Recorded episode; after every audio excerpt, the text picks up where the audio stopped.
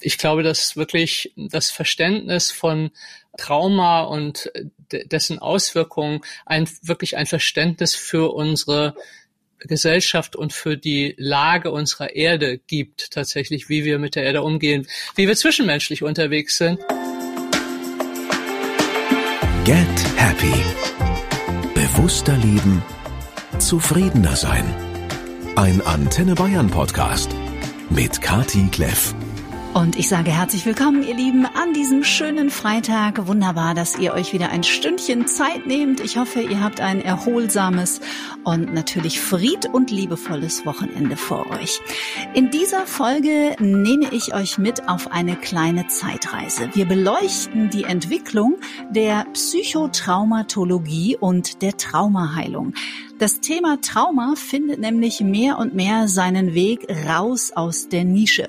Immer mehr Menschen bekommen ein tieferes Verständnis dafür, was Trauma nämlich in Wirklichkeit ist und wie viele von uns es doch vermutlich betrifft. Das war unglaublich lange anders. Was dachte man über Trauma noch vor zehn Jahren oder vor 20 Jahren? Wo stehen wir heute? Und vor allem, wie kann die Zukunft aussehen von Traumaheilung? Wie können immer mehr Menschen endlich aussteigen aus diesem Loop, der in ihrem Körper stattfindet, sobald ein externes Event eine alte Wunde im Innern berührt. Und mit wem könnte ich dieses spannende Thema besser beleuchten und ein bisschen philosophieren und spekulieren, als mit der wunderbaren Dami Scharf. Dami ist Trauma-Expertin, Trauma-Aktivistin, Bestseller-Autorin, selbst Betroffene und sie war natürlich auch schon zu Gast bei mir. Ich sage Hallo, liebe Dami. Hallo Kathi, vielen Dank für die Einladung. Ich freue mich sehr, ich freue mich sehr. Ich frage dich natürlich erstmal am Anfang, wie geht es dir in diesen Tagen? Mir geht es sehr, sehr gut, muss ich gestehen. so, also ich bin ziemlich happy mit mir, mit meinem Leben und hätte, äh, bin immer wieder an dem Punkt, wo ich da sitze und denke, das hätte eigentlich nie passieren können, dass ich hier heute so glücklich äh, in meinem Leben sitze. Das stand nicht in meinen Sternen, definitiv nicht. Und ja, und hatte gerade äh, äh, vorgestern habe ich meine ehemalige Therapeutin, mit der ich inzwischen befreundet bin, also die Therapie ist jetzt knapp 30 Jahre her, mhm. so habe ich gesagt, dass, äh, und sie hat auch gesagt, das ist so wunderbar, ähm, das zu sehen und äh, und ich habe auch gesagt, mein Gott, hätte, hättest du das damals gedacht mit mir, ähm, die, tja, also nein, hätte sie nicht gedacht unbedingt, aber sie hat hart mit mir fünf Jahre gekämpft äh, und ähm, ja, also es gibt Wege, gibt Möglichkeiten und äh, äh, und manchmal landet man an Punkten, an denen man selber nicht geglaubt hätte, dass man da jemals landet. Da stehen mir gleich mal in den ersten drei Minuten schon die Haare zu Berge, weil ähm, das kann ich zu 100 Prozent nachfühlen, weil es mir tatsächlich genauso geht. Wir haben im Vorgespräch gerade kurz über das Wunder des posttraumatischen Wachstums gesprochen.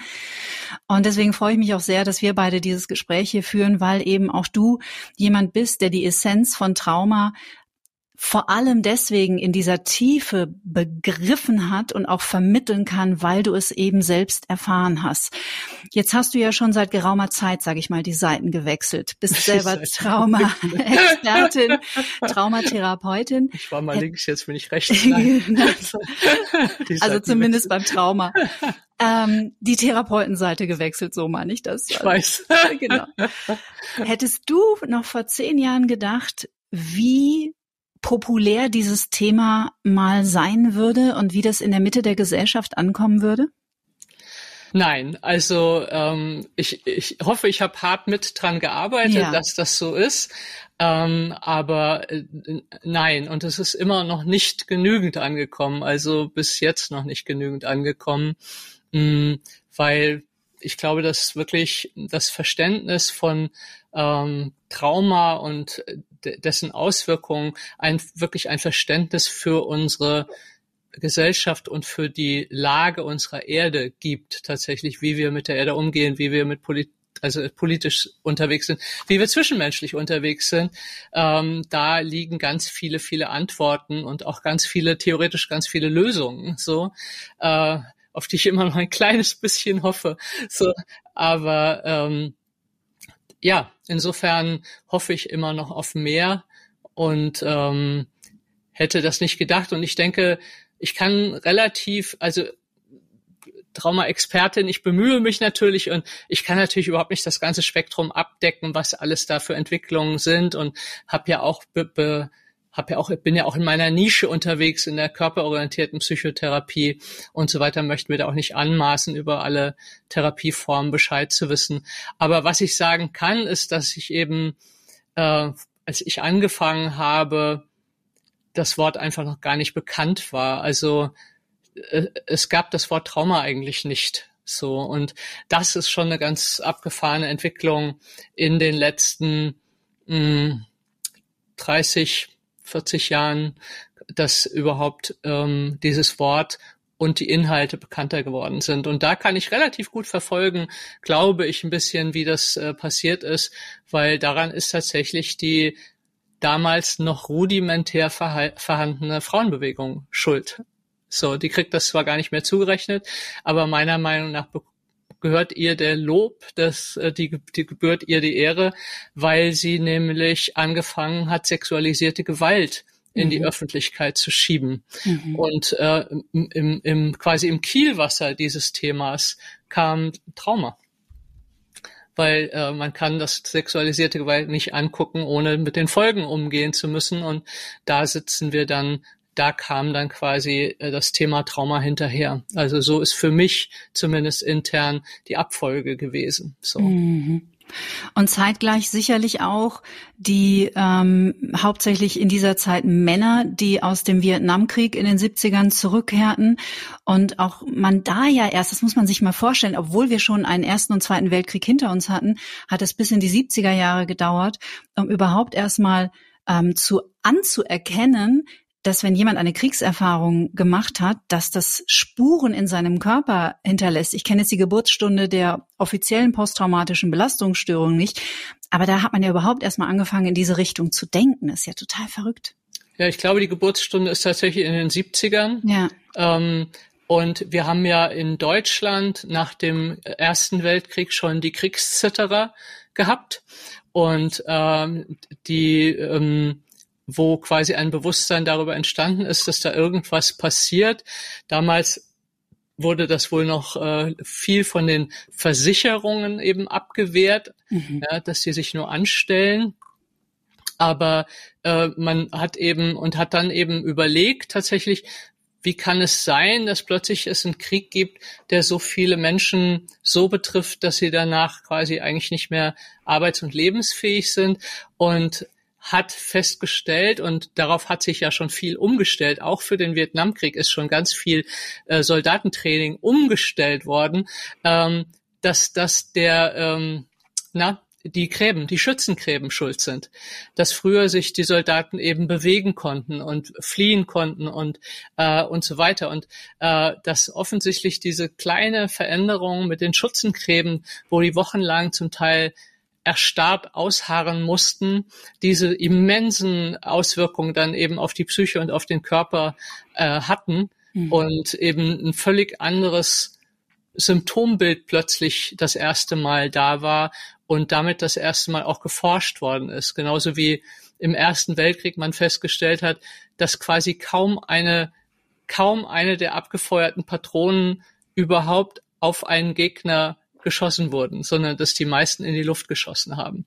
So, also der Verbrauch von Verwundeten zu Munition ging so weit auseinander, dass die, äh, dass die Armee quasi danach ihr Training umgestellt hat und dann eben zum Beispiel auf Attrappen, auf Menschen Attrappen, damit die desensibilisiert werden, quasi die Soldaten und wissen äh, oder eben mehr schießen. Und das hat man und was man eben auch festgestellt hat, eben die Resilienz, es war ja auch letztlich die Geburtsstunde schon der Resilienzforschung, mhm. mhm. so ist das eben Sinn und Glaube und kleinere Verbände die Lösung sind, dass die äh, Männer länger im Feld aushalten. Das hat man dann auch schon quasi im Zweiten Weltkrieg und im Vietnamkrieg umgesetzt. Also die heute viel gepriesene Verbundenheit die wir brauchen. Ja, genau.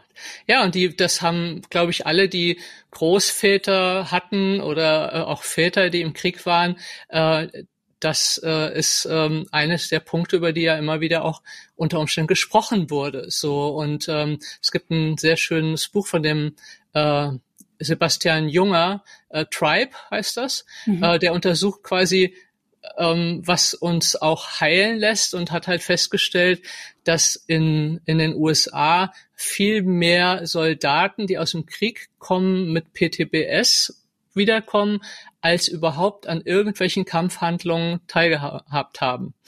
So. Und dass da irgendwas anderes noch sein muss, so was die Leute quasi so ähm, kaputt macht hinterher. Und er kommt darauf, dass das ähm, dass diese Sinnhaftigkeit und dieses Leben in kleinen Verbänden, wo ich dazugehöre, wo ich alle jeden kenne, wo ich wirklich eine Bedeutung plötzlich habe und man geht nach Hause und alles ist weg. Also es war sinnlos, die meisten verstehen dich nicht, mhm. haben keine Ahnung, was man da macht und finden dich noch bescheuert und du bist aus allem raus, du fällst aus allem raus. Und dass das eben massiv auf die Psyche wirkt und dass die indigenen Teilnehmer von Krieg äh, völlig anders äh, behandelt werden, in, wenn, wenn wenn das der indigene Zusammenschluss einigermaßen noch gut ist, weil die völlig anders mit den Kriegsheimkehrern umgehen und die äh, unglaublich viel weniger PTBS haben als die Amerikaner, also die die weißen Amerikaner. Mhm. So, ja. Spannend. Woran liegt das wohl? Hat es mit unserem, mit unserem Leistungsding zu tun? Dieses, weil unsere Gesellschaft so darauf angelegt ist, sofort wieder zu funktionieren. Das ist ja das heimliche Anliegen hinter allem. Könnte sein. Ja, ne? ja, aber ich glaube, wir haben einfach diese Zusammenhalt gar nicht mehr. Also mhm. auch vorher nicht. Also wir haben einfach dieses, ähm, also das halte ich für eines der Dinge, die uns irgendwann auseinanderhauen werden, weil kaum noch jemand das Gefühl hat, das hier ist mein Land. Und zwar meine ich jetzt nicht in der AfD-Version äh, äh, so, sondern in so einem, also es gibt ja das sogenannte Tribal Thinking. Das ist sozusagen die unterste Stufe, sagt man sozusagen, der Sozialentwicklung, mhm. nämlich ich mache alles für meine Familie und jeden anderen darf ich aber umhauen. So, das nächste ist dann, das ist mein Land oder mein Dorf und dafür mache ich alles und wer, ob die anderen daneben verrecken, ist nicht mein Problem sozusagen. So, und das, was wir aber eigentlich von dem bräuchten, wo wir gerade sind, ist eine Psyche und eine Regulation und eine Bindungsfähigkeit, die sagt, wir sind Erdenbürger. Mhm. Ja, wir müssen die Erde mitdenken, wir müssen alle Bürger dieser Erde mitdenken und nur das wird uns als Spezies überleben lassen. So mhm. und ähm, aber das scheint sehr, sehr schwer zu sein. Kaum noch jemand zahlt äh, Steuern. Also wenn ich ein Staat wäre und hätte lauter Bürger, die sagen, eigentlich finde ich es eine Unverschämtheit, was der Staat mir hier wegnimmt, äh, würde ich mir Gedanken machen, wie es sein kann, dass die wenigsten Bürger die sich noch als Teil von fühlen. Mhm. Weil wenn ich mich als Teil von fühlen würde, äh, hätte ich würde ich mein Geld gerne abgeben, weil ich weiß, daraus werden Dinge gemacht, die für mich und alle Menschen hier gut sind. Das Bewusstsein scheint aber einfach immens abzu, also runterzugehen, mhm. dass wir Teil von sind. Und ähm, also verschanzen sich immer mehr Leute in ihren Beziehungen und vielleicht noch in ihren Familie, Kleinfamilien, aber alles, was darüber hinausgeht, diese Blase, die wird, glaube ich, immer, immer doller. Also auch Leute gucken ja kaum noch hinter sich, ob, ob da, wenn sie durch eine Tür gehen oder, also der Wahnsinn, diese Idee, dass mein Verhalten etwas mit allen um mich herum macht, die scheint immer schwieriger zu denken zu sein. Und eigentlich brauchen wir ein ganz anderes Bewusstsein, für die Aufgaben, die vor uns stehen, als, mhm. als Spezies, nicht als Deutsche, sondern als Spezies Mensch. Mhm. Aber ist das nicht genau das, was du eingangs gesagt hast, nämlich, ähm, dass es auch Trauma ist, das uns voneinander trennt, weil wir im Grunde genommen, zumindest ein Großteil der Weltbevölkerung, und das kann man ihnen ja auch nach den letzten drei Jahren nicht so richtig verübeln, auch wenn sicherlich vorher nicht alles perfekt war, auch wenn man sich das manchmal gerne wünscht oder einredet, ähm, weil ich schon das Gefühl habe, diese ganze Welt ist in Fight-Flight. Nonstop. Mhm. Das denke ich auch. Also ja. viele, viele. Ja. Fight Flight heißt in dem Fall, dass mein Nervensystem ständig so im Stress ist, dass äh, der Kampf- und Fluchtreflex ausgelöst wird vom Körper und ich die Welt quasi durch einen Filter sehe von ständiger Bedrohung mhm. und auch andere Menschen eben nicht mehr meine potenziellen Freunde sind, sondern eher meine potenziellen Gegner und ich so auch reagiere ständig und auf der Straße. Also mhm. und das, äh, das, das, das ist, das macht das Leben miteinander einfach sehr, sehr, sehr viel schwerer. So. Ja. Ich verlinke euch natürlich, ihr Lieben, ganz viele Folgen zu Trauma hier in den Show Notes und natürlich auch den direkten Link zu Dami, weil wenn wir jetzt anfangen, nochmal zu erklären, was Trauma ist, ich glaube, dann wird das eine Vier-Stunden-Folge. Also die könnt ihr ähm, alle nachhören. Dennoch, es hat ja ähm, auch noch mal viele Jahre und Jahrzehnte gedauert, bis zusätzlich auch nicht nur ins Bewusstsein, sondern auch ähm, ins Feld der Psychotraumatologie kam, dass es eben nicht nur Kriegserfahrungen sind, die in Menschen ähm, tiefe Spuren auf Nervensystemebene hinterlassen. Jetzt haben wir seit 2022 in der sogenannten ICD-11 das Komplextrauma das erste Mal erwähnt. Wie bewertest du das? Wie findest du das? Halleluja. ähm, ich ich muss jetzt mal einen Riesen, äh, das ist mir jetzt ein bisschen peinlich, ich habe das nie wirklich richtig nachgelesen, was da äh, drin ist, weil ich damit einfach überhaupt ist auch noch nicht arbeite. übersetzt. Ja, okay, das gibt's gar nicht ich, in Deutschland, also. Okay, ja, weil ich damit einfach nicht so richtig arbeite, weil mhm. mh, für mich, also es gibt einfach ganz viele Verletzungen, die wir als Erwachsene abtun und banalisieren, die aber für Babys und Kleinkinder einschneidende Erfahrungen sind und unser Leben einfach prägen. Und ähm, das kann ich noch so sehr banalisieren. Äh, mein, es prägt dennoch mein Leben. Also es gibt ja immer noch viele Leute, die sagen, das weiß ich nicht, kann ich mich eh nicht dran erinnern. Und alles, was ich nicht weiß, ähm, macht mich nicht heiß. Äh, das kann man so sehen. Man sollte dann die Menschen um einen herum fragen, ob sie denn happy mit dem Verhalten, mit dem eigenen Verhalten sind. Denn letztlich ist das der ausschlaggebende Faktor. Ähm, Glück kann niemals nur aus mir selber äh, entstehen, sondern dazu brauche ich andere Menschen. Das heißt, andere Menschen müssen happy mit mir sein und mir ein Feedback geben. Und wenn die sagen, ja, das ist toll, du verhältst dich super, du bist ein super freundlicher Mensch und äh, man wird von dir nicht blöd angemacht und du bist da und all die Faktoren, die wir gerne auch bei anderen Menschen hätten, wenn die auch für uns zutreffen und uns mehr als drei Leute dieses Feedback geben, dann können wir sagen, okay, es scheint gut gelaufen zu sein. Heißer Hosser. So. Aber ähm, in vielen Fällen werden andere vorsichtig andeuten, dass es vielleicht doch nicht so nett ist mit mir und vor allem vielleicht nicht nett ist, mit mir in Beziehung zu sein, weil da verhalten wir uns ja nochmal äh, oftmals leider schlimmer als zu jeder anderen Person, was ein ziemliches Paradox darstellt. Ähm, ja, insofern ist letztlich ausschlaggebend, warum bin ich so, wie ich bin und wie vor allem, wie kann ich es verändern? Und Veränderung ist halt wahnwitzig schwer. Und vor allem, wenn wir ständig aus unseren Verletzungen heraus agieren. Also das, die menschliche Psyche ist eben fähig, das, was früher passiert ist, immer auf heute zu übertragen, wie ein Filter, der setzt sich vor die Realität. Aber wir denken, es ist real. Und, ähm, und das ist das ist der Fallstrick überhaupt. So und wie komme ich aus dem äh, raus? Ja, und die größten Verletzungen sind halt, wenn wir uns als Babys quasi verraten wurden von unseren Eltern, was sie nicht empathisch waren, dass sie nicht da waren, dass sie keinen Körperkontakt gemacht haben, dass sie so mit sich selber beschäftigt waren. Ja, das Spektrum fängt eben da an, bis zu einer depressiven Mutter, bis zu Alkoholikereltern, bis zu geschlagen, missbraucht und misshandelt werden.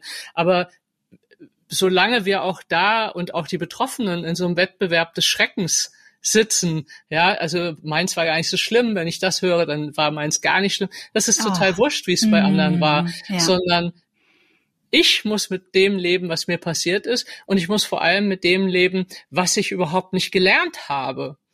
So, weil, und das meiste hat jemand mal so schön gesagt in einem Dokumentar, Station, er weiß aber nicht mehr, wie der hieß, äh, er hat gesagt, das meiste, was wir über uns selber lernen in unserer Kindheit oder über das Leben lernen, ist einfach falsch. mhm. So. Und wenn wir damit eben reingehen in das Leben mit diesen ganzen falschen Vorstellungen, wie man Menschen behandelt, wie wertvoll ich bin, äh, ob ich liebenswert bin und so weiter und so fort, dann äh, weiß ich ja, es prägt eben mein Leben und macht so viel an meinem, meiner Lebensqualität und der Lebensqualität von allen um mich herum. So Weil ich leide selten alleine.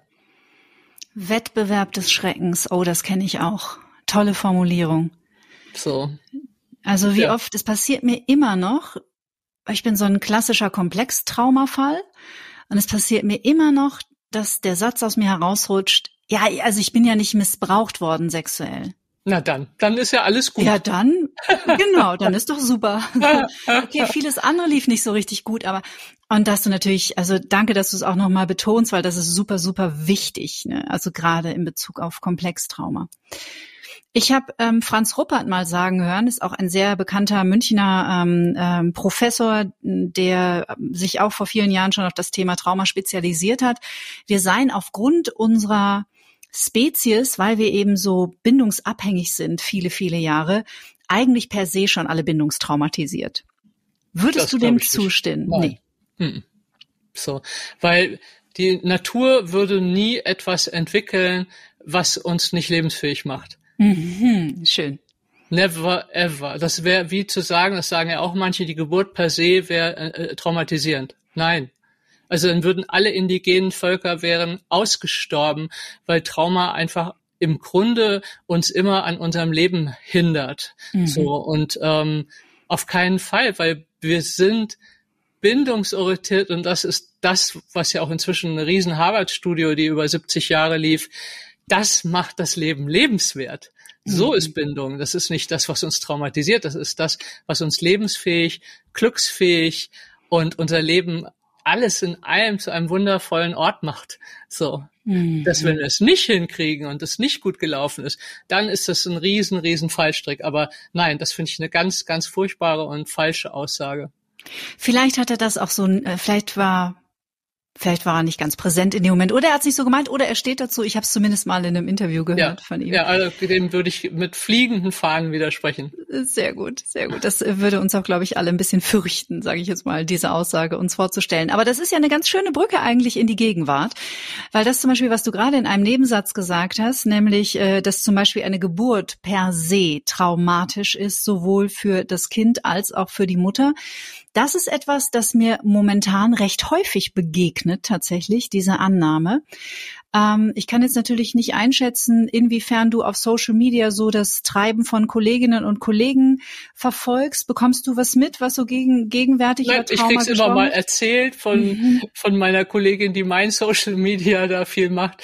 Nein, ich äh, meide Social Media. Mhm, kann ich auch gut verstehen übrigens. Wobei ich jetzt festgestellt habe, ich habe eine Folge aufgenommen mit der Clara Hahnstein zum Thema Angst. Äh, die kommt im Juni und ähm, Gleichzeitig hat Social Media nämlich Stichwort Verbundenheit auch so eine wunderbare Möglichkeit für Menschen, sich irgendwie zu finden dort und festzustellen, sie sind nicht so ganz alleine alienmäßig, aber ich fühle dich da total. Also ich verbringe auch lieber Zeit im Wald als auf Instagram. Ja, oder mit echten Menschen halt. Ja, also ich bin absolut für Menschen und Kontakt, nur Social Media ist halt kein Kontakt. Ja, das Social stimmt. Media macht dich, äh, gibt dir ein Gefühl von Scheinverbundenheit, die überhaupt nicht trägt. Ja. Auch dein Nervensystem nicht beruhigt. Ja. Im Gegenteil. Dafür braucht es die Anwesenheit und die Präsenz von anderen. Ja. Absolut. Trauma ist, ich erzähl's dir jetzt einfach, wenn ja, du ja, nicht ja. bei Social bist. Äh, momentan habe ich das Gefühl in aller Munde und das ist ein Zug, auf den man gerade gerne aufspringt. Und doch stelle ich fest, dass es nur eine Handvoll Menschen gibt oder vielleicht zwei Handvoll Menschen, die dieses sehr komplexe Thema in seiner Tiefe wirklich begriffen haben. Wenn man sich jetzt auf den Weg macht und sich anfängt, auch mit Trauma zu beschäftigen, worauf darf man achten, deiner Erfahrung nach? Was sind so Red Flags? Na, das erste ist, wenn zum Beispiel jemand überhaupt keine Ausbildung auf seiner Website hat. Also es gibt die Tendenz, äh, große Worte über Trauma zu erzählen und äh, ab und zu äh, googeln wir die Leute natürlich und dann steht nichts und wieder nichts auf der Webseite. Und weil ich zwei Bücher gelesen habe, macht mich nicht äh, zu einer Traumatherapeutin.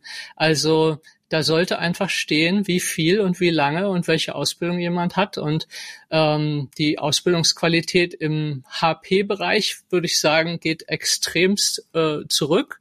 Ähm, das ist zumindest das, was ich mitbekomme. Wenn da jemand mal über 200 Stunden Ausbildung hat, ist das schon ein Glücksfall ich würde sagen, 500 bis 1000 Stunden Grundausbildung sind Minimum, bevor ich mich in die Hände von jemandem begebe. Und zwei, drei Jahre Eigentherapie sind ebenfalls Minimum. Und danach äh, kann ich mich aufsatteln und äh, Traumatherapeutin werden. Mhm. So. Und das, äh, oftmals wird die Psyche als etwas verstanden, da, also ich, mir hat mal jemand geschrieben, der hat geschrieben, dafür bin ich geboren, da muss ich keine Ausbildung für machen. Wow. Dann habe ich ihm zurückgeschrieben, gut, dass er kein Architekt werden möchte oder Ingenieur, der Brücken baut,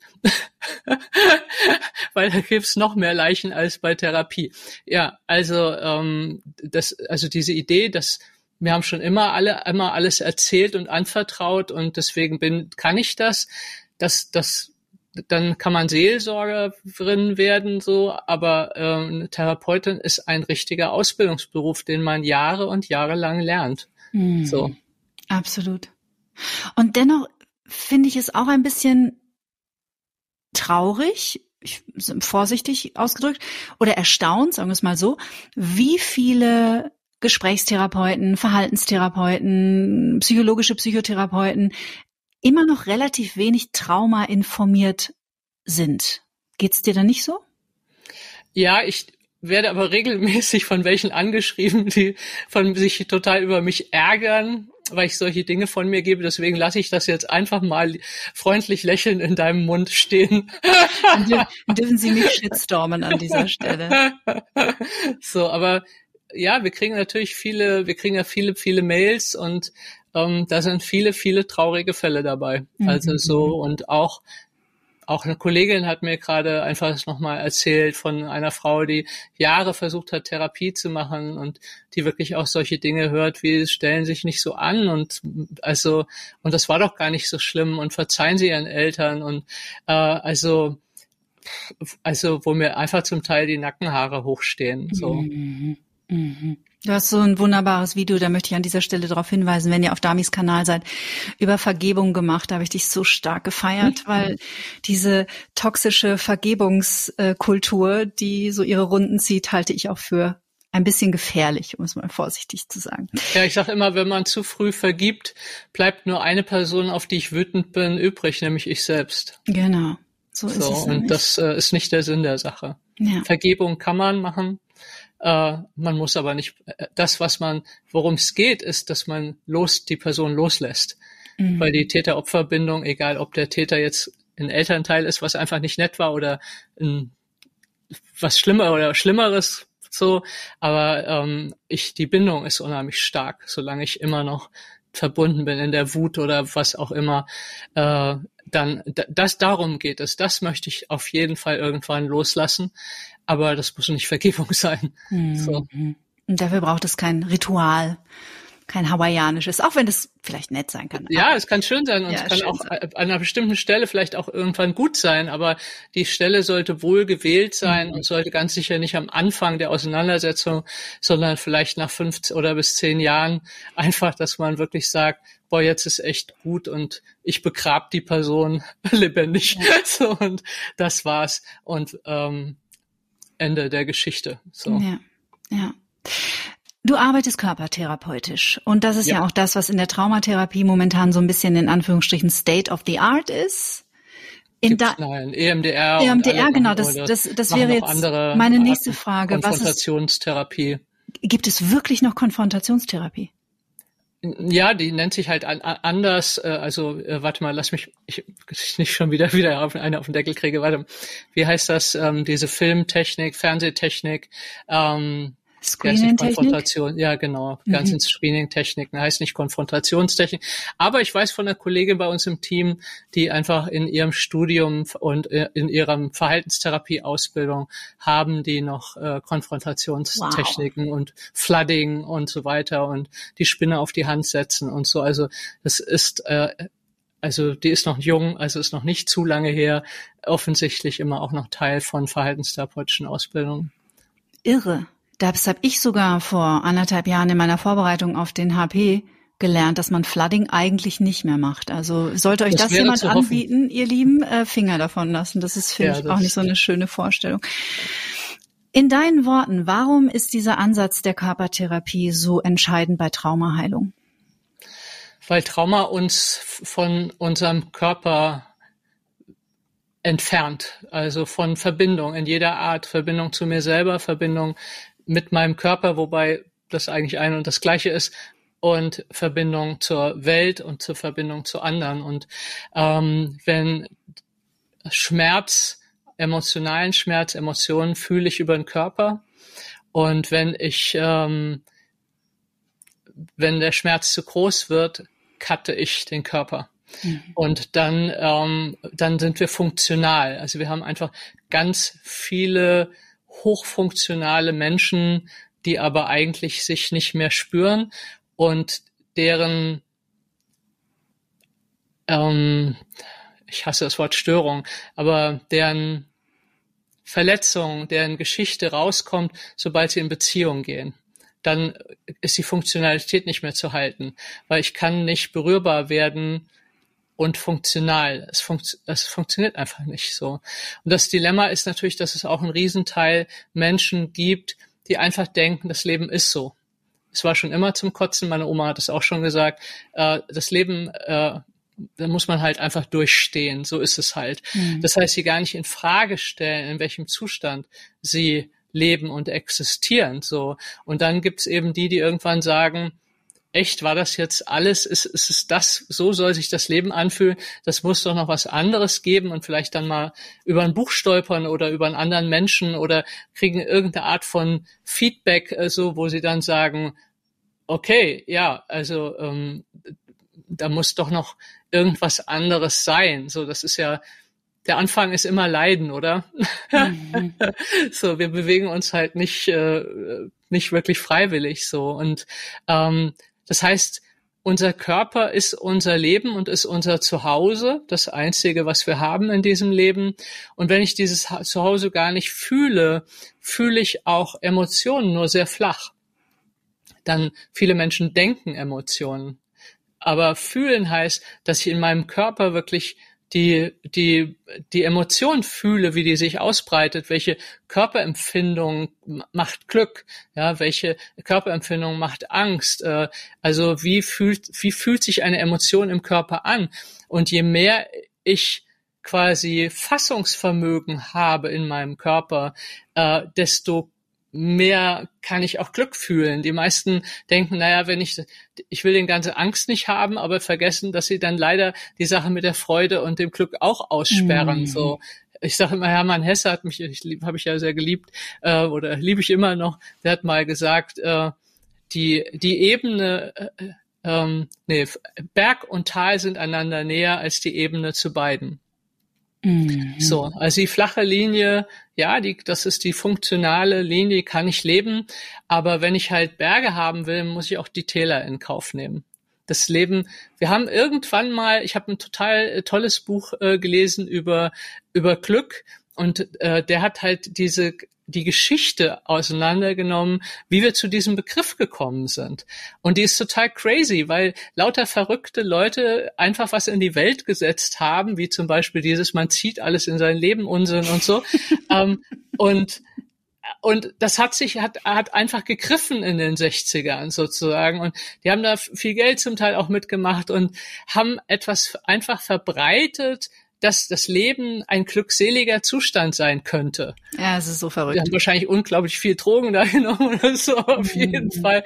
Ähm, hat sich das so gegriffen und es, das gibt es nicht. Es gibt kein glückseliges Leben. Das Leben wird immer Berge und Täler haben und ich kann nur sozusagen so stabil sein und so viel auch mich einbinden in ein gutes Netzwerk, dass ich die segeln kann sowohl die Berge und die Täler, dass ich gut surfen kann, halt die gut auch die größeren Wellen. Und dann hau, reißt mich vom Surfbrett und dann werde ich durchgewirbelt und dann krabbel ich wieder hoch. Und das ist das Leben. Und jeder, der was anderes erwartet, macht sich per se super unglücklich, mhm. ja, weil ich dann ständig denke, mein Leben ist außerhalb der Norm, nur mir geht's so und alle anderen baden im Glück und so. Also ja, da sind wir einfach irgendwo mal auf den falschen Dampfer abgebogen und das fällt uns äh, psychisch tatsächlich einfach auf die Füße. Ich habe das Wort glücklich auch irgendwann ersetzt durch zufrieden. Ja, oder Erfüllung. Also mhm. mein, mein Wort ist erfüllt sein. Also mhm. bin ich, habe ich ein, lebe ich ein erfülltes Leben und lebe ich das auch so, dass möglichst viele um mich herum sich auch so fühlen, wenn ich da bin. Mhm. So. Ja. Ja, es ist einfach so ein wahnsinnig unerfüllbarer Anspruch. Ne? Und wie du schon sagst, es erzeugt so unglaublich viel Frust, wenn wir mit der Haltung in dieses Leben oder durch dieses Leben gehen, immer glücklich zu sein, was einfach nicht möglich ist, weil das Leben ist nicht leicht für keinen von uns, egal was wir frühkindlich oder gegenwärtig oder zukünftig erfahren und erleben. Und das kann, es kann nur nach hinten losgehen. Es kann nur Frust erzeugen, weil es gibt Scheißtage und es gibt schöne Tage. Richtig. Und auch manchmal ganze Wochen davon. Ja, oder Wochen, genau. Man lernt die Welle zu reiten. Genau, das ist da eigentlich, das, das würde ich auch sagen, ist der Job von Psychotherapeuten, ist äh, Menschen beizubringen, wie sie die Welle gut reiten können, ja. wie sie Kontakt mit sich bekommen, wie sie sich selber äh, äh, verändern ein bisschen können und wie sie Kontakt mit anderen gut machen können, damit sie ja, damit sie so ein Zuhause im Leben finden, quasi. Mhm. Mhm. Was sind denn die gegenwärtigen Therapieformen, mit denen du zum Beispiel auch gute Erfahrungen gemacht hast oder wo du sagst, das finde ich einen guten Ansatz. Ich weiß nicht, ob du alle mal selbst ausprobiert hast. Du hast EMDR schon genannt. Das äh, springt mir momentan auch überall entgegen. Es werden viele Ausbildungen auch angeboten tatsächlich. Ja, habe ich auch äh, gemacht. Mir für, für mich damals war es aber noch rein mit Schocktrauma. Mhm. Ähm, für mich war das nichts, weil es so in quasi in den schlimmsten Teil des Traumas, also damals war es auf jeden Fall so, ich weiß nicht, wie sich inzwischen vielleicht verändert hat, in den schlimmsten Teil des Traumas reingeht und von da quasi anfängt. Das mochte ich nicht machen. So, also da, da war ich raus. Also und ähm, ja, insofern sind die körperorientierten äh, sind einfach sanfter, ja. so wirklich. Und ähm, ja, und inzwischen, ich habe ehrlich gesagt auch den Überblick verloren, weil inzwischen sich so viele Traumaarbeit auf die Fahne schreiben. Und für mich ist einfach der Punkt wichtig, wir können Trauma nicht isoliert betrachten, sondern da hängt eine Person dran, ein mhm. Mensch. Und ganz, ganz viel, was mit Trauma beschädigt ist, ist eben äh, unsere Bindungsfähigkeit. Und deswegen ist für mich äh, ein wesentlicher Faktor von Therapie oder ob das eine sinnvolle Therapie ist, ist, wie sehr, wie bindungsfähig ist der Therapeut oder die Therapeutin.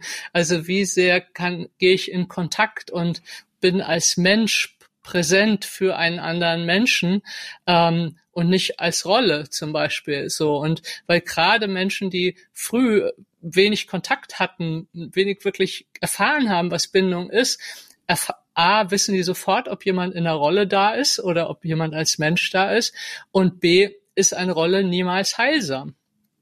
So. Und deswegen wäre für mich äh, wo ich gerne hin möchte therapeutisch, ist, dass Therapie eher etwas wird, wo Menschen Menschen unterstützen, nicht helfen. Also ich kann ja. sowieso niemandem wirklich helfen, aber ich kann jemanden unterstützen.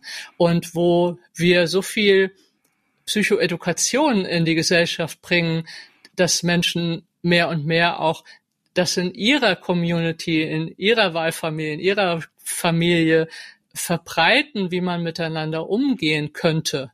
So, also dass wir vorleben als Therapeuten in einem therapeutischen Prozess in Gruppen, wie Verbindung aussehen könnte. Mhm. Ja, wie wie könnte es aussehen, wenn wir liebevoll miteinander umgehen und zum Beispiel eben so gute Grenzen wieder haben, dass wir eine andere Person in ihrer Andersartigkeit mögen können und das kein Angriff für uns ist. Ja, das hat was mit psychologischen Grenzen zu tun, äh, dass die offensichtlich kaum noch jemand hat, dass ich andere Meinungen niedermetzeln muss, statt mit ihnen zu reden. So, mhm. das, äh, also oder fühle ich mich dafür verantwortlich, wie es dir geht? Ja, das ist ein, auch ein Mangel an psychologischen Grenzen, dass ich mir ständig Gedanken, also dass ich deinen Zustand managen muss, damit es mir gut geht. Mhm. Wiederholt sich ja so. auch was Altes, ne? Bitte? Wiederholt sich ja auch was Altes. Ja, genau. Meistens musste ich Mama managen, damit ich irgendwie mein Auskommen als Baby habe quasi. Mhm. Und das mache ich weiter. Und, aber ich erkenne quasi nicht, dass ich das gar nicht müsste, sondern dass es ein wirklich ein Mangel von hier bin ich und da bist du. Und das hat nichts mit du bist mir egal zu tun, sondern ich kann anerkennen, dass du anders bist als ich und vielleicht auch andere Bedürfnisse hast als ich. Also ähm, all diese diese Dinge, das ist für mich ein wesentlicher Anteil, der weit weg ist von Methode. Mhm. Die Methode ist interessant und es gibt Methoden, die halte ich für besser und für schlechter, gar keine Frage. Aber äh, letztlich ist, welcher Mensch sitzt da und wie, wie menschgebildet ist diese diese Person, die da mit mir arbeitet. So, und was kann sie sehen? Ja, ich kann mich auch äh, sehr genau daran erinnern, dass ich war sieben Jahre in Traumatherapie und jetzt klingelt's bei mir. Was ist das denn? Ach so, Entschuldigung. Das ist mein Wecker, der mir sagt, ich soll zum Postfach gehen. So. Ich war sieben Jahre in Traumatherapie und ich weiß es noch sehr genau, dass die heilsamsten Momente die waren für mich, wo sich meine Therapeutin auch gezeigt hat. Hm. Und aus ihrer Biografie was erzählt hat. Das waren die Momente, wo wir uns in meinem Empfinden wirklich auf Augenhöhe begegnet sind. Also ich hatte nicht das Gefühl, da sitzt ein Analytiker, der weiß was, was ich nicht weiß und denkt sich, ach herrje, die Arme, mhm. da kommt sie wieder mit ihrem Trauma, sondern diese Momente der Verbundenheit und zu spüren, da sitzt jemand, der weiß, wie ich mich fühle, auch wenn er vielleicht was anderes erlebt hat und der ist auch, und das setze ich ganz bewusst in Anführungsstriche, fehlerhaft, weil das ist ja das, was man bei Trauma hofft, über sich davon überzeugt ist, dass man fehlerhaft ist und einfach total kaputt. Und das ist auch eine Entwicklung, die ich wahnsinnig schön finde, dass es immer mehr in diese bindungsorientierte Begleitung oder Unterstützung geht und dass auch Therapeutinnen und Therapeuten sich als Menschen zeigen und nicht als ähm, die Allwissenden, die die Antworten alle kennen. So, das finde ich auch ganz wunderbar. Was macht einen Unterschied? Es ist ein anderes, ähm, es ist ein neues korrigierendes Beziehungsangebot. So fühlte sich das an. Genau. Ja. ja, genau. So, und das ist halt das Wichtige ist, weil auch damit kommen Menschen zu uns in Mails, äh, die seit zwei Jahren äh, ihre Therapeuten aufbauen müssen. Das ist Wahnsinn, nicht, ne? Habe ich auch schon ist, gehört. Ach, schlimm. Das ist einfach nicht der Sinn der Sache. Wenn ich etwas von mir zeige, dann mache ich das damit du einen Nutzen davon hast und nicht, äh, nicht mit einer Haltung, wo ich zeige, oh Gott, mir geht's so schlecht damit und kannst du, kannst du mal für mich da sein? Nein, äh, in dem Fall haben wir quasi ja ein, ein, ein, schon eine Rollenaufteilung, mh, die eben ist, dass ich dich unterstütze und du jetzt nicht mich. Dann müssten wir das auflösen und sagen, wir machen eine andere Art von Form von Beziehung miteinander. So, aber ja, und äh, ich habe ja neulich ein Video gemacht mit einer Kollegin über die Schwierigkeiten über sexuellen Missbrauch zu sprechen und auch als macht mich das unprofessionell darüber zu sprechen, quasi, dass ich auch betroffen bin. Und äh, dass die bei YouTube, also die Reaktionen waren wirklich 99 Prozent ganz, ganz toll so. Und nur eine Person, und das haben auch einige geliked, hat gesagt, äh, ich will nichts von meiner Therapeutin wissen der soll da sitzen und perfekt sein und äh, so. Und dann habe ich auch geschrieben, also wenn du jemanden Perfekten suchst, dann keine Ahnung, wo du ihn findest, aber die Person gibt es nicht. Und äh, sondern es geht doch darum, dass wir Menschen sind. Und äh, das heißt aber ja nicht, dass ich trotzdem vielleicht schon mehr aufgearbeitet habe als du oder so, aber dass ich ein Stück quasi vor dir laufe, wenn es im besten Fall, ja, dann im besten Fall bin ich jemand, die ein Stück im besten Sinne nicht über dir läufst, sondern einfach ein Stück den Pfad schon weiter gegangen bin und dir sage, guck mal, da könnte man jetzt drüber stolpern oder ich sehe mit der inneren Haltung oder der Überzeugung, da wirst du nicht viel weiterkommen, so. Mhm. Mhm. Ich glaube, da war jetzt schon sehr viel Wertvolles und sehr Hilfreiches drin, gerade für Menschen, die sich jetzt ähm, auf die Reise machen. Wir sprechen da oft darüber, dass Therapieplätze momentan, also sowieso seit vielen, vielen Jahren und Jahrzehnten, aber gerade natürlich mehr denn je, wirklich schwer zu bekommen sind, ähm, ist ein bekanntes Problem. Kein Podcast, kein Buch ersetzt eine Therapie, aber dennoch habe ich das Gefühl, dass auch Gespräche wie dieses hier, deine Arbeit, auch die Arbeit von Verena König, doch vielen Menschen ähm, eine wichtige Unterstützung ich hoffe, bietet. so viel es geht. So und ich hoffe ja, ja, auch, dass eben kommende Therapieformen einfach auflockern. Und da flechte ich jetzt einfach ein, yeah. dass eben äh, ab 1. Juli dieses Jahres Australien äh, zum als erstes Land Psilocybin und MDMA freigibt für die therapeutische Begleitung. Super das ist äh, eine ganz tolle Entwicklung und ähm, das wissen vielleicht auch viele einfach gar nicht, dass MDMA einfach in vielen inzwischen Studien belegt hat. MDMA ist die, eine Droge, die die meisten wahrscheinlich eher unter Ecstasy kennen, ist aber kein Ecstasy, weil Ecstasy meistens eine Zumischung hat. Und hier sprechen wir über medizinisch reines MDMA. Und äh, einfach immense Erfolge mit Menschen bringt, die oftmals völlig hoffnungslos sind und äh, äh, einfach kein Land sehen und schwerst traumatisiert äh, sind und oder auch schwerst früh traumatisiert sind, also gar nicht unbedingt geschlagen und sonst was sind, aber einfach überhaupt kein Gefühl für Verbindung haben, mhm.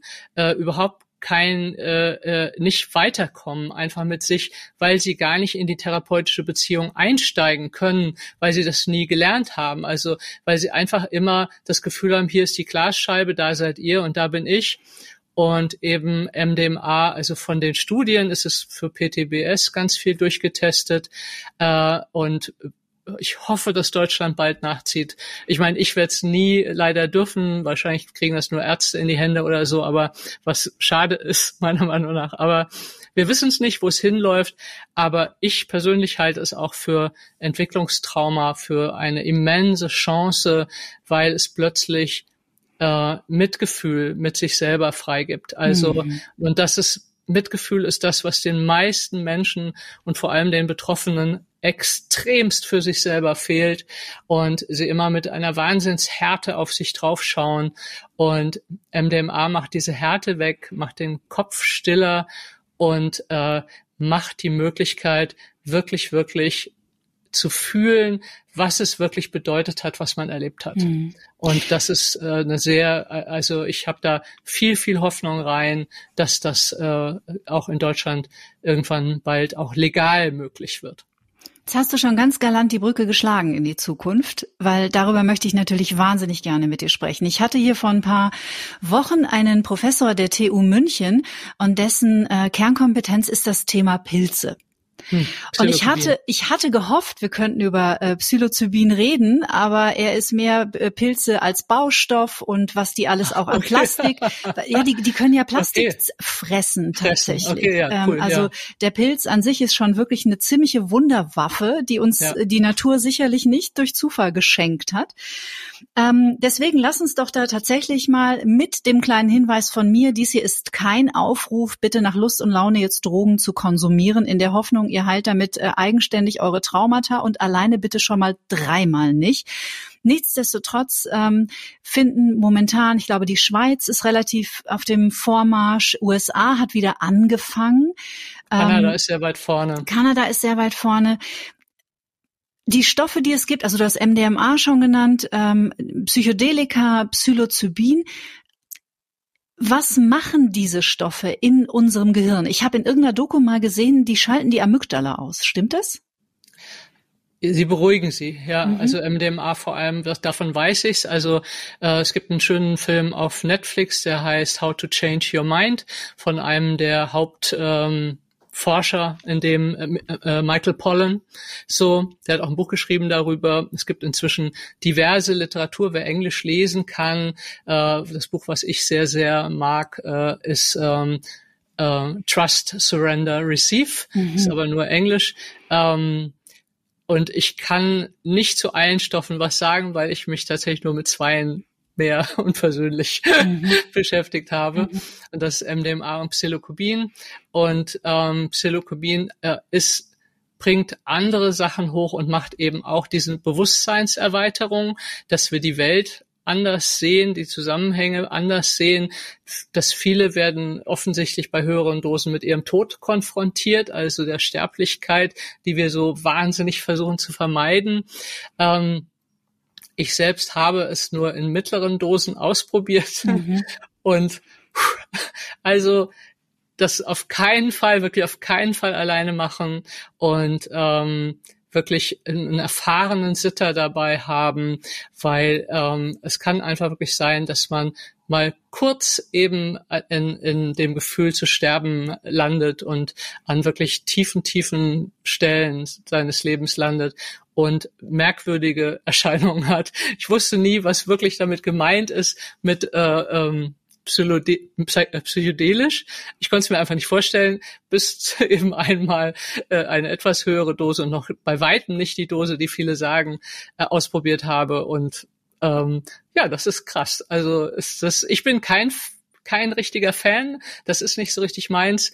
Aber wer weiß, ich werde ja noch älter. Dann kann man mhm. das nochmal ausprobieren. Mhm. Aber ähm, wovon ich ein, tatsächlich ein Fan bin, ist MDMA, weil es eben wirklich die Türen aufmacht zu sich selbst auf eine unglaublich mitfühlende Art und Weise und auch da immer mit Sitter, also so nennt man die Person, die bei einem sitzt, die möglichst Erfahrung hat, möglichst vielleicht auch therapeutische Erfahrungen hat und ähm, äh, einfach weil man vielleicht auch jemanden braucht, der einen mal in den Arm nimmt oder die Hand nimmt oder man ein starkes Redebedürfnis unter Umständen hat und man kann plötzlich wirklich sehen, was, was war da, mhm. ohne Überwältigung.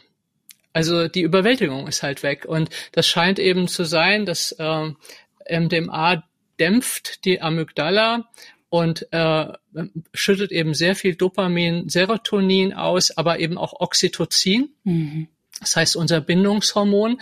Deswegen fühlen sich Deswegen war das auch so super in, in den 70ern äh, mit als Ecstasy auf Partys, weil man das Gefühl hat, ich bin plötzlich Teil von. Also ich habe es nie ausprobiert.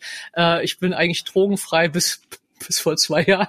Mhm. also nie, ich habe auch nie Alkohol, also ich trinke auch immer bis heute keinen Alkohol, nichts. So, also ähm, das ist alles an mir vorübergegangen, aber von dem, was ich höre, ist das eben der Kick, dieses Gefühl, ich bin verbunden mit allen, so und auch mit der Musik und allem. Insofern mh, ist das darüber eben dann hochgeschwappt und dann haben sie es verboten, weil davor wurde es bereits therapeutisch eingesetzt, weil es so wahnsinnig gute Erfolge macht und eben auch viel, viel ungefährlicher ist als LSD von mhm. der Wirkung her, so, sondern A kann man eigentlich nicht süchtig werden, weil danach ist der Serotoninspeicher leer und es wirkt einfach gar nicht. Mhm. Du hast keine, keinerlei Wirkung. Du musst einfach vier bis sechs, acht Wochen warten, äh, um die nächste Sitzung zu machen. Wie gesagt, nie alleine machen, immer so äh, solche Dinge. Und ähm, aber die therapeutische Wirkung, und es gibt auch einen schönen Film, der heißt, äh, gibt's über YouTube oder Vimeo zu kaufen, äh, Trip of Compassion, der ist nicht ganz ohne auch anzugucken, sehr berührend. Äh, in Israel wird es eben auch, genau, Israel ist auch einer der Staaten, wo es genutzt wird, wo eben Therapiesitzungen gezeigt werden mit jemandem, der von seinem Vater missbraucht worden ist, mit jemandem, die überfallen worden ist und noch, noch Kriegs, glaube ich, ein, einer aus dem Krieg. Und ja, und die plötzlich können sie sehen und fühlen, was das für sie bedeutet hat und wie schlimm es war und weinen darüber und Mitgefühl haben. Und es fängt an, sich dadurch zu bewegen und anschaubar zu werden. Und deswegen muss man ganz gut unterscheiden, MDMA heilt nicht. So, und es macht auch nicht plötzlich Symptome weg, sondern die, die das Trauma und das, was ich erlebt habe, wird anschaubar und bearbeitbar auf eine Art und Weise, die unter Umständen anders nicht nicht funktionieren würde. So und das macht den großen Unterschied. Der Wachhund, die Amygdala bekommt ein Würstel. Damit genau. sie sich mal kurz niederlegen kann und diese praktisch dieses Tor, das geschlossen ist, aus Angst vor einer erneuten Überwältigung, weil so ist das Trauma ja auch entstanden, ähm, in diesem Moment geöffnet wird. Sozusagen. Genau, und der innere Kritiker schweigt. Ja, genau. Also bis das, glaube ich, in Deutschland in Therapien eingesetzt wird, wird es noch ein bisschen dauern. Also sogar ähm, Professor Philipp Benz hat gesagt, naja, das Problem ist, dass natürlich, möchte jetzt hier nicht das Fass der Pharmalobby aufmachen, aber es ist natürlich ähm, es ist natürlich nicht ganz so lukrativ, wenn vielleicht jemand eine wirklich ähm, komplexe PTBS in vielleicht drei oder vier Sitzungen geführt, auch mit Psychiatern und Psychologen, so ist es ja auch in Amerika.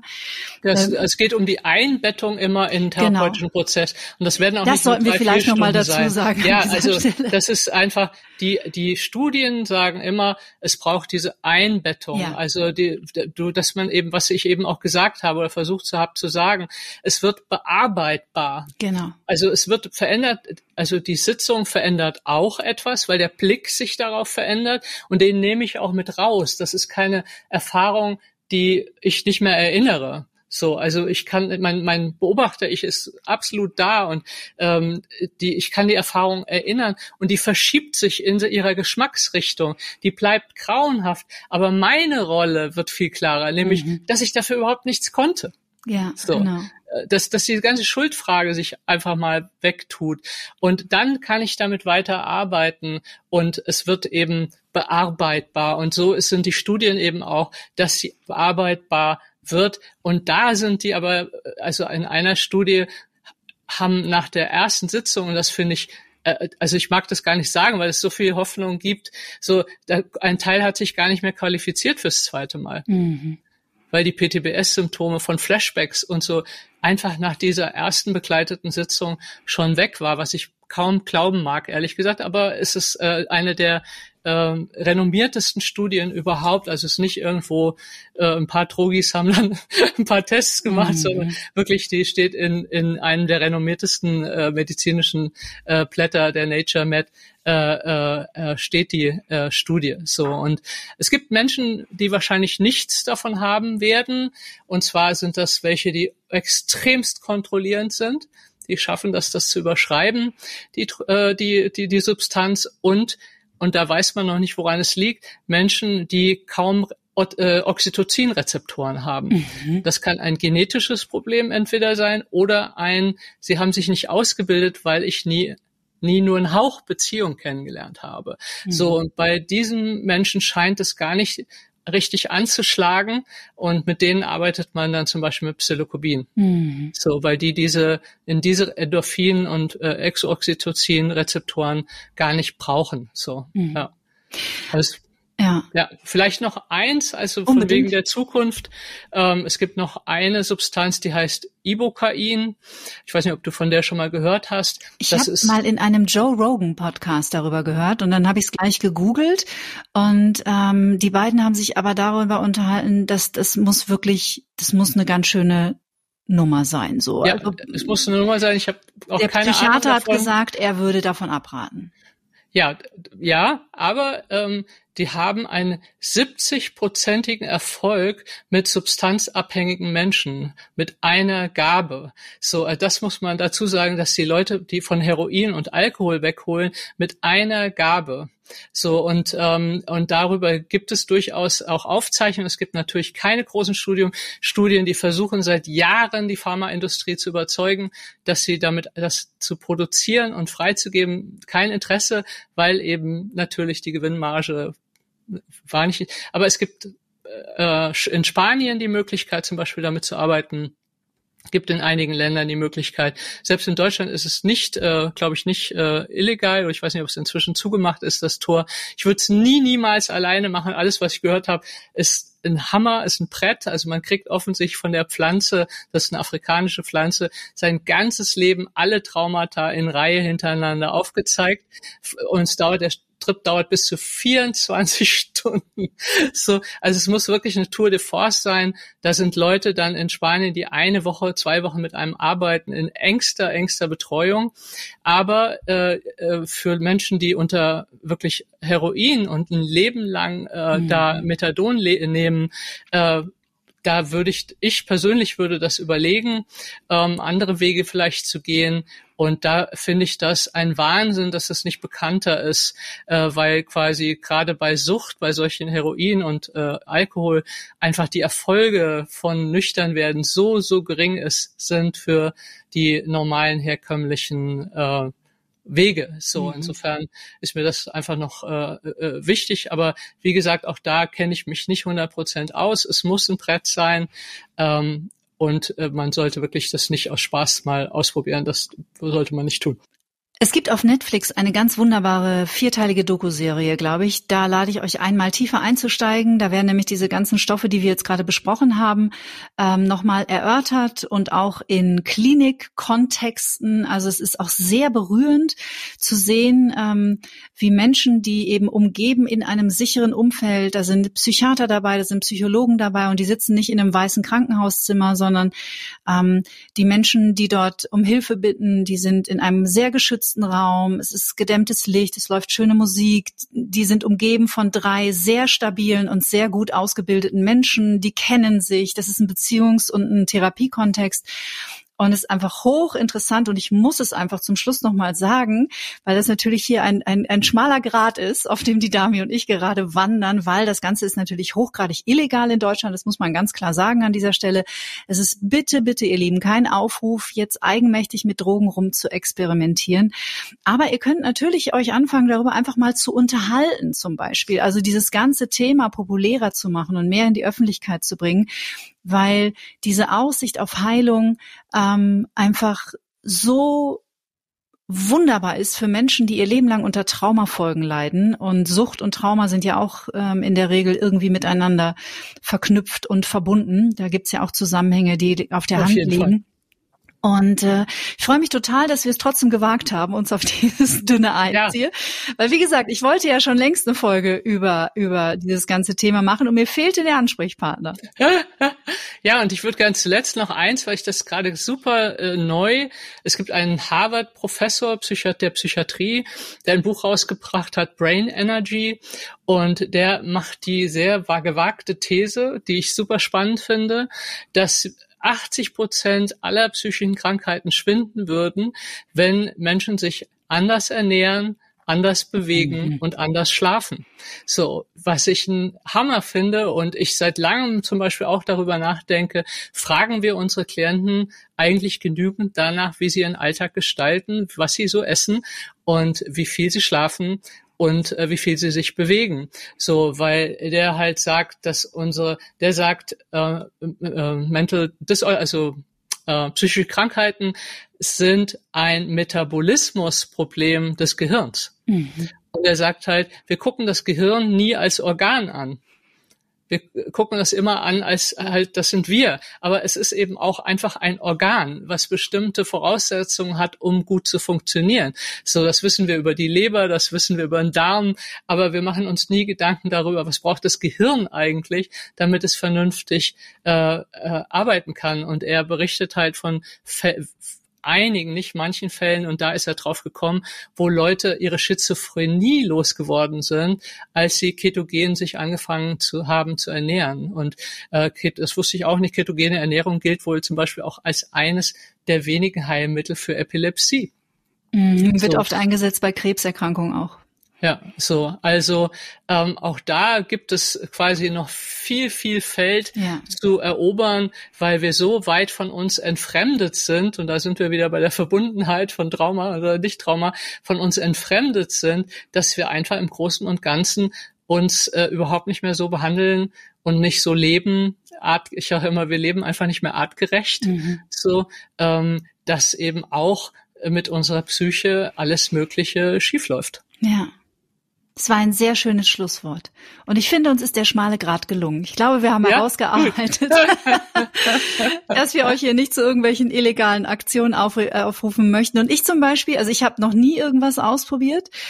Und es hätte mich äh, bei meinem, äh, ich hatte sogar Angst vor Hypnose. Also mich hat sogar vor Hypnotherapie immer was zurückgehalten. Und auch meine Therapeutin hat immer gesagt, wir wissen nicht, was wir finden, deswegen würde sie davon abraten.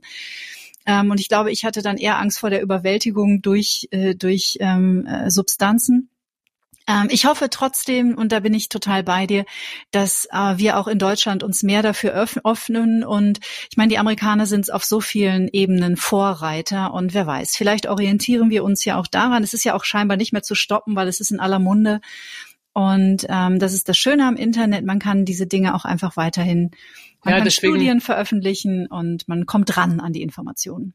Genau, deswegen wollte ich auch gerne mal drüber reden, weil es einfach inzwischen wirklich in aller Munde ja. ist und eben viele Studien unterwegs sind und Deutschland ein bisschen hinterher hinkt. Und wer Interesse hat, äh, am 12.05., also zeitgleich mit unserem Podcast, geht auch ein Artikel von mir noch äh, drüber hoch ähm, auf meiner Seite äh, im, als Blogbeitrag bei traumaheilung.de. Äh, da kann man vielleicht noch mal ein bisschen tiefer einsteigen, wenn es denn jemanden interessiert. Es war wie immer ein Vergnügen, mit dir zu sprechen. Ich wünsche dir von ja, Herzen alles Gute und sage bis zum nächsten Mal. Dami Scharf. Danke. Tschüss. Und natürlich danke ich auch euch, ihr Lieben, dass ihr diesen Podcast hört, dass ihr ihn teilt und dass ihr auf der Reise seid. Ich sag's einfach zur Sicherheit nochmal hinten raus. Es ist ganz, ganz wichtig. Das ist kein Aufruf zum Drogenkonsum. Bitte nicht. Ihr könntet mit einem Fuß oder auch mit beiden in einer Psychose landen, in einer totalen Überflutung, in einer Retraumatisierung und das ist überhaupt nicht hilfreich.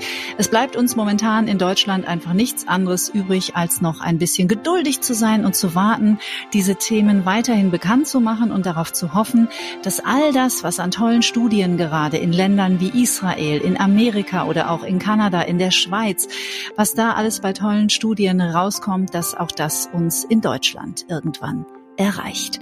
In einer Woche geht's weiter. Dann mein Gast, Professor Ulrich Walter. Ulrich Walter ist näher dran gewesen am Universum, als die meisten von uns jemals sein werden, denn der Mann ist Astronaut. Und wir sprechen über das Universum. Ich freue mich, wenn ihr dabei seid. Bis in einer Woche. Bleibt bis dahin wie immer zuversichtlich, bleibt gesund und stets neugierig. Tschüss. Get Happy. Bewusster leben zufriedener sein. Ein Antenne Bayern Podcast mit Kati Kleff. Jetzt abonnieren.